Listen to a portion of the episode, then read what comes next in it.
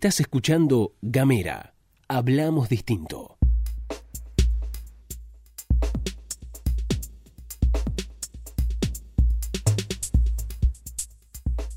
Hola, ¿cómo están? Bienvenidos, bienvenidas, bienvenides. Esto es Bitácora Podcast, segunda temporada. Mi nombre es María Fernanda Rossi y en, esta, en este espacio vamos a hablar, vamos a compartir un poco sobre activismo gordo, sobre el body positive, sobre el amor propio, aunque justamente hoy les quiero hablar sobre eso, sobre el amor propio. Y les voy a decir algo que puede sonar quizás un poco polémico.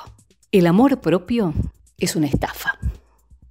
Sí, soy yo, sigo siendo yo. No cambien, no apaguen, no se vayan, porque lo que les estoy diciendo tiene una razón de ser. El amor propio es una estafa. Si no sos alta, flaca, rubia, de piernas torneadas, piel bronceada, entonces tenés que tener amor propio.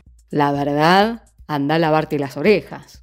Además, te advierten, si no te querés a vos misma, no podés querer a nadie y nadie te va a querer. Como si el amor de pareja, o el amor de la familia, o el amor de los amigos, dependieran solamente de cómo te sentís vos hoy en este momento, aquí y ahora. Como si el amor solamente pudiera recibirse cuando estás entera, como si los pedazos que a veces quedan de una misma no fueran lo suficientemente dignos para ser amados. A veces estamos en el punto más bajo de el autoamor, el amor propio, y de alguna manera creo yo que es justamente ahí cuando más necesitamos que nos quieran. Nos recuerden que la meritocracia del amor es un invento bastante absurdo. Y el amor se recibe y se demuestra de innumerable cantidad de formas. El amor bueno te hace crecer. No estamos hablando de amor romántico, no se preocupen. El amor que viene desde muy adentro, el que viene desde afuera, el que a veces incluso llega totalmente inesperado, ¿no? De alguien inesperado o de una forma inesperada. El amor de ese que se cultiva y que te cura tus propias heridas. El amor del que se acepta con la ansiedad de que te ayude a salir del pozo, del pozo que sea. E insisto una vez más, no estamos hablando de amor romántico. El amor propio resulta interesante, evidente, es lógicamente una herramienta que es capaz de mover una maquinaria muy pesada, que es capaz de mover las mochilas que llevamos, pero definitivamente no es la única respuesta. A veces pasamos por momentos muy asiagos, muy oscuros, sobre todo cuando estamos viviendo en una sociedad que nos demanda permanentemente y nos señala y nos exige y nos recuerda insistentemente de que estamos mal, de que nuestra corporalidad no es lo que se espera de nosotras. Y repito, a veces no nos queremos y eso también está bien porque también nos permite vernos en otros terrenos. Entender que quizás en ese lugar, en ese momento, en ese ahora, no hay nada para nosotras, para nosotros. No hay que quedarse con la boba idea del amor romántico, que solamente demanda esa cosa del apego, de estar permanentemente pendiente de un otro, de una otra. Cuando yo hablo de este amor, el que viene desde afuera, es el que sirve pero no de servicio, el que es útil, el que alienta, el que te apoya, el que te acompaña. Ese es el que vale.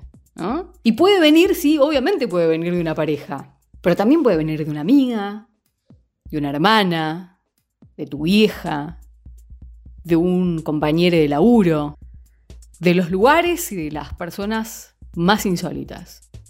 Y la verdad es que en ese momento cuando uno está entre las sombras, tratando de entender qué es lo que está mal, cuando todavía no descubriste que en realidad lo que está mal no sos vos, ni es tu cuerpo, ni es como te ves.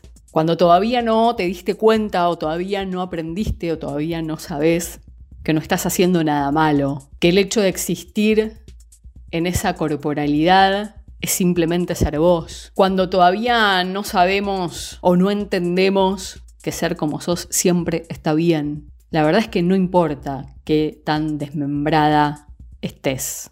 Ese amor que viene de afuera es para vos y está bien que así sea.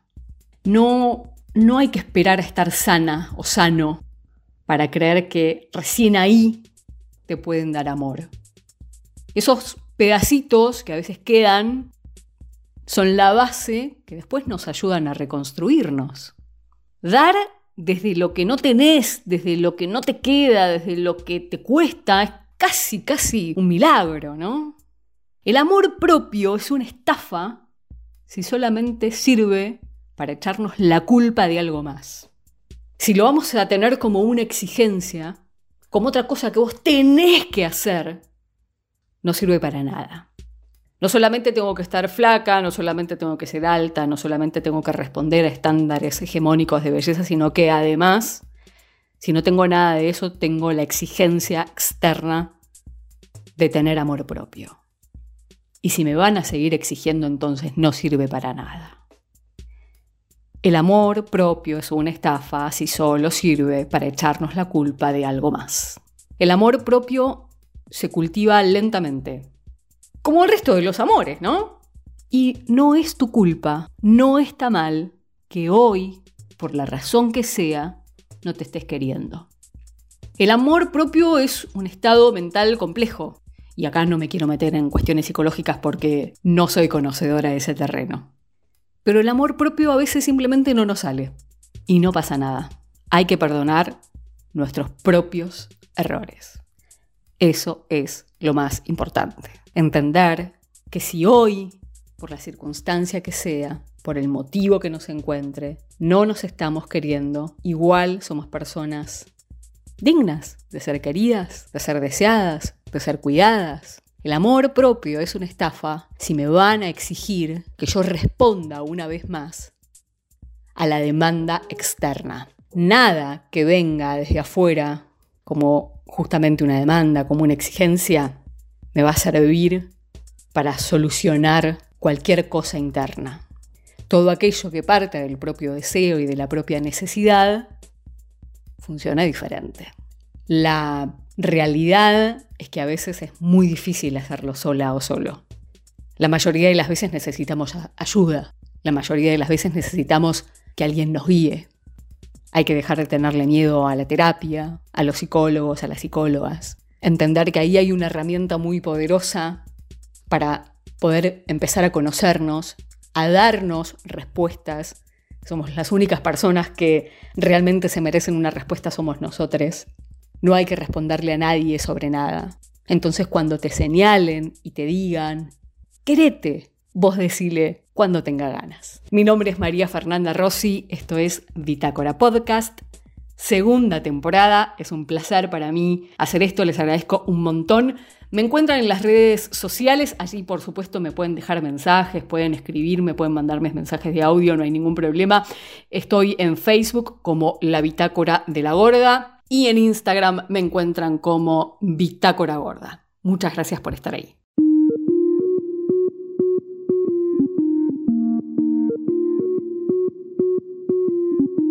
Seguí nuestros contenidos en gamera.com.ar.